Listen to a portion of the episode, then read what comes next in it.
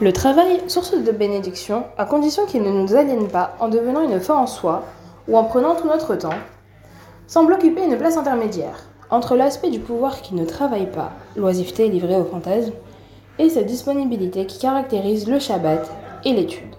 D'où ce, début d'un précepte des chapitres des Pères aime l'ouvrage et déteste les honneurs.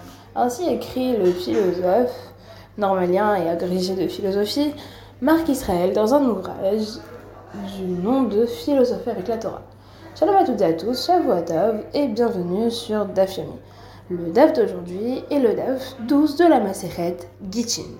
Notre verset de départ est un verset qui se trouve dans la Genèse, Bereshit, au chapitre 3, qui est donc c'est à la sueur de ton front que tu mangeras du pain. Il faut savoir qu'après la faute, ce sont le serpent et la terre qui sont punis, et l'idée de travail avant la faute n'est pas absente, mais il s'agit de jardinage et non d'agriculture.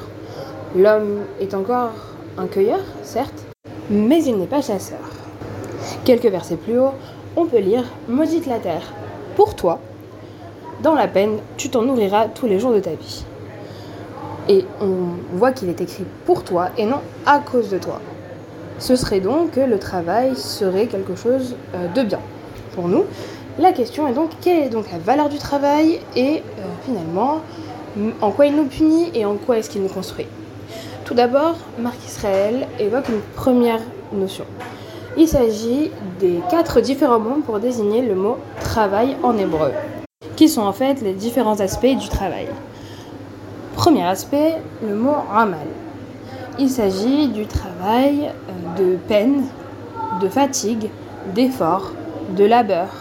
Et c'est finalement ce par quoi le travail va se présenter comme une nécessité, dont on se passerait volontiers. Euh, et il est nécessaire et fatal à la fois. En effet, il est fatal puisqu'il fatigue, il y a vraiment l'idée de peine et de difficulté, mais il est vital aussi. Nietzsche dit même que même en dehors de la nécessité économique, l'homme dit de valeur est prêt à travailler dur finalement pour euh, faire ce qui le passionne.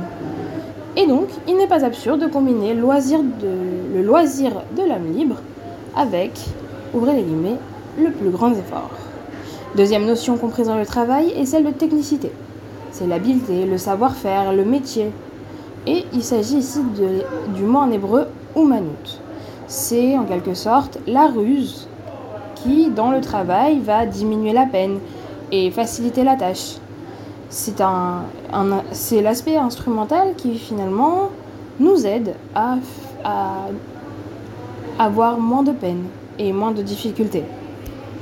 Il y a également lié à cette notion du travail c'est une sorte de joie entre le réel qui m'est donné, la réalité qui m'est donnée à moi, et l'activité que moi j'exerce sur ce réel.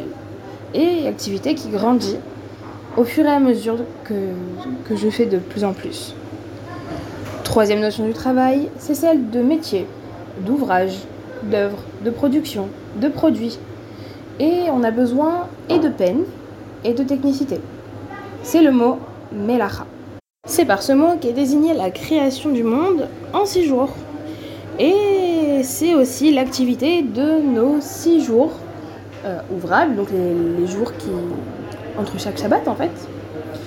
D'ailleurs, on peut lire dans Shemot Six jours tu travailleras et tu feras ton ouvrage. Ces trois mots, Ramal, Umanut et Melacha, épuisent en quelque sorte, entre guillemets, la notion de travail mais il nous manque un mot. Et il s'agit du mot ravoda. Ravoda, c'est le service. Or, servir, c'est agir pour quelqu'un. Ah, la ravoda peut désigner le travail d'un esclave ou alors d'un serviteur.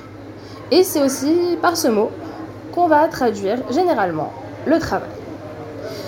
La ravoda peut aussi désigner le service du nom, le service d'Hachem. Et d'ailleurs, si on sert, euh, quelqu'un d'autre qu'Hachem, ça s'appelle de la avodazara, du service étranger. Et c'est l'expression hébreu pour parler d'idolâtrie.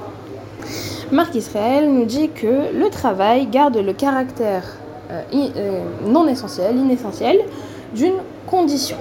C'est une condition et non le but, l'objectif. Le travail sert l'amour et il trouve son sens dans l'amour et en effet puisque c'est l'amour qui le motive.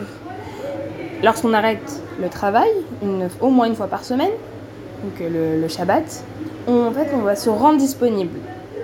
On va s'effacer devant la valeur qui est la disponibilité.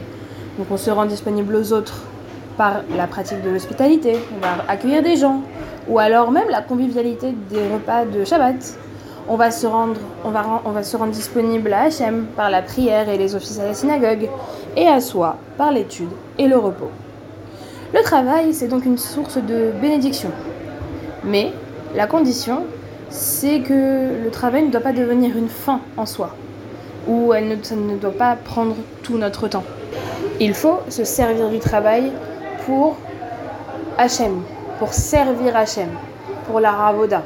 Et il ne faut pas chercher à valoriser plus le travail que le service d'Hachem. Le travail est également le sujet du DAF 12, et plus particulièrement le travail de l'esclave. En effet, on peut voir dans la Mishnah que si le maître ne veut pas entretenir son esclave, il peut. Question de la Gemara, comment ça se fait?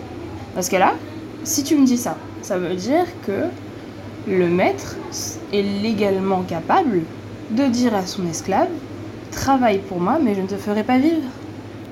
Donc, ça, c'est la question qui va occuper pratiquement beaucoup du DAF, que ce soit le Hamoud Aleph ou le Hamoud Bet. Donc, à la suite de ça, l'Agmara objecte. Bah, ce n'est pas une preuve concluante. Pourquoi? Parce que dans notre cas ici, il a dit à l'esclave dépense tes gains pour subvenir à tes besoins. En d'autres termes, il a dit moi je ne subviendrai pas à tes besoins et toi tu dois travailler et gagner de l'argent toi-même pour ta subsistance. Or, selon la Gemara ici, ça ne signifie, cela ne signifie pas qu'un maître peut forcer son esclave à travailler sans lui fournir de subsistance. La Gemara posait alors une question. D'accord. Mais dans la euh, même situation, mais cette fois-ci en ce qui concerne l'épouse, est-ce que on aurait pu lui dire dépense tes gains pour subvenir à tes besoins? Puisque la Mishnah euh, statue que ce n'est pas possible pour un époux euh, d'échapper au, fait de subvenir aux besoins de sa femme. Or, dans ce cas-là, le cas d'une épouse, pourquoi est-ce qu'il ne pourrait pas le faire? Réponse de l'Agmara, la femme qui est mentionnée dans la Mishnah, c'est celle dont les revenus ne sont pas assez conséquents pour vivre. Et donc, elle n'a pas assez d'argent pour vivre. D'accord. Donc, on a ça. L'Agmara va, va ensuite soulever une difficulté.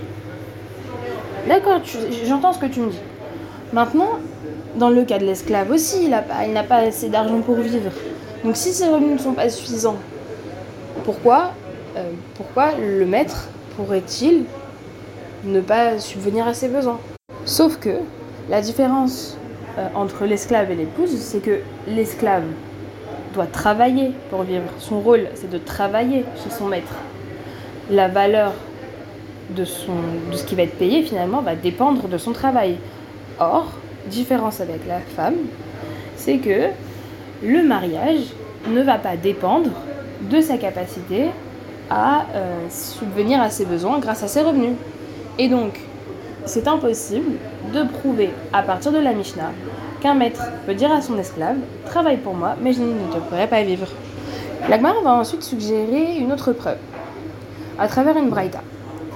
En ce qui concerne un esclave qui a tué quelqu'un sans le vouloir, il a été exilé dans une ville de refuge. Son maître, à ce moment-là, n'est pas tenu de l'entretenir, n'est pas obligé de lui envoyer de l'argent.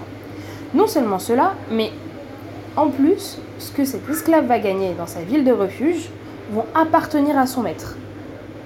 Donc, est-ce qu'on peut, dans ce cas, conclure de la Braïta que un maître peut dire à son esclave Travaille pour moi, mais je ne te soutiendrai pas, ou je ne te ferai pas vivre Comme dans le cas finalement, dans le cas où on peut voir avec un esclave exilé, et euh, dont ses gains, les donne, ils appartiennent à son maître. L'Agmara va répondre alors de quoi est-ce qu'on parle ici? Ici, on parle d'un cas où le maître lui a dit tu, tu peux dépenser tes gains pour subvenir à tes besoins. Mais le problème, c'est que il y a une difficulté. Si le maître dit à l'esclave dépense tes gains pour subvenir à ses besoins, bah alors pourquoi? Est-ce que tu me dis que ces gains vont appartenir au maître? Puisque finalement il a dit dépense tes gains pour subvenir toi à tes besoins. La Gemara elle me dit non non. La lacha ici, elle ne fait pas référence au salaire dont il a besoin pour vivre. Il fait référence aux revenus qu'il gagne en plus. C'est-à-dire que finalement si l'esclave a travaillé plus et il va gagner plus que ce dont il a besoin pour vivre, le surplus va aller à son maître. Mais je comprends pas. Est-ce que c'est pas évident finalement que tout le surplus va appartenir au maître, puisque c'est le maître qui possède l'esclave? La elle répond que on était obligé de prendre cette décision. Cette décision, elle était nécessaire. Pourquoi? Parce que parce qu'on avait peur que finalement on dise que puisque lorsqu'il ne travaille pas assez, le maître ne lui donne pas tout ce dont il a besoin pour manger, alors quand il a un, surplus de travail, quand il a quelque chose en plus dans le travail, bah, le maître ne doit pas lui prendre aussi.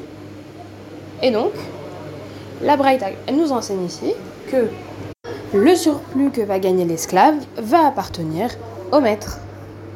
Toujours pour répondre à notre question, pour savoir si un maître peut dire travaille pour moi mais je ne te paierai pas, l'Agmara ramène une discussion entre Tanaïm, entre Rabban Shimon ben Gamliel et les Rabbanim, puisque Rabban Shimon ben Gamliel, lui, euh, soutient qu'un esclave peut dire à son maître, quand, pendant les années de famine, soit tu me soutiens de tes biens, soit tu m'émancipes.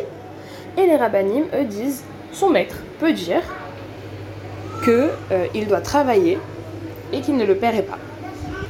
Quelques lignes plus bas, l'Agmara propose une lecture. Il s'agit de dire que cette euh, Braïta parle euh, d'un différent. Un, dans un cas où le maître va dire à l'esclave dépense tes gains pour te, nourrir, pour te sustenter, et par la suite, pendant les années de famine, les gains de l'esclave ne vont pas suffire à se nourrir, puisque les prix sont plus élevés que d'habitude. Et sur cela, Rabban Shimon Gabriel va soutenir que l'esclave peut dire à son maître soit tu me soutiens, soit tu m'affranchis, pour que les gens voient, me voient dans mon impuissance et qu'ils aient pitié de moi. Donc s'ils ont pitié de moi, ils me donneront la charité. Et les rabbinim, eux, disent que bah, ça cela ne va pas forcément justifier l'émancipation de l'esclave, puisque ceux qui ont pitié de ceux qui sont libres, ou de personnes pauvres qui sont libres, auront aussi pitié d'un esclave. Et donc, ce n'est pas nécessaire que l'esclave soit émancipé pour recevoir de l'aide. Et donc, selon cette interprétation, euh, la Braïta n'a pas d'incidence sur la réponse de est-ce que un maître peut dire à son esclave travaille pour moi mais je ne te paierai pas? Autre proposition, euh, quelques lignes avant la fin du Hamoud Aleph, une Braïta de euh, Rav.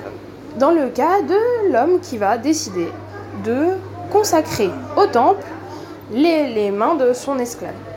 Donc de sorte finalement que tout ce que va faire l'esclave, ce soit pour le temple. Et à ce moment-là, dans ce, cas-ci, cet esclave va emprunter et manger avec, et ensuite il va rembourser ça euh, au temple. Ici c'est un cas où le maître doit lui fournir de quoi manger. Mais pourquoi il va emprunter alors, puisque le maître lui fournit? Non, ici on te parle du surplus. Si il veut consommer plus, il va devoir emprunter et manger avec. Alors, l'Agmara va ensuite soulever quelques difficultés, telles que, dans ce cas-là, on n'a qu'à dire le trésorier du temple, on peut lui dire, jusqu'à présent, il n'y avait pas de problème sans le surplus, maintenant aussi, ça devrait te suffire. Pourquoi est-ce que tu vas chercher plus? Réponse de l'Agmara, bien c'est préférable au trésor du temple euh, lui-même qu'il travaille et qu'il mange plus pour que la valeur de cet esclave finalement augmente. Et donc ce serait nécessaire, selon euh, l'Agmara, que il, puisse emprunter et manger en plus.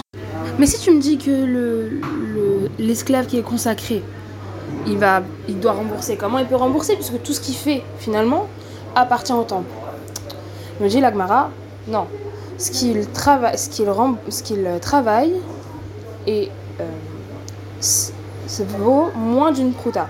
Or, s'il travaille pour moins d'une prouta, il va pouvoir rembourser puisque un objet, quelque, quelque, quel- quelque chose qui, qui a moins de la valeur d'une prouta n'est pas consacré. Mais ici, on ne peut pas dire en tout cas que Rav soutient qu'un maître peut dire à son esclave Travaille pour moi, mais je ne te ferai pas vivre. Dans la suite du Daf, du Hamoud Bet, l'Agmara va continuer à chercher finalement est-ce qu'on peut dire est-ce qu'un maître peut dire à son esclave Travaille pour moi, mais je ne te ferai pas vivre Je vous remercie de m'avoir écouté et Shavuot Tov.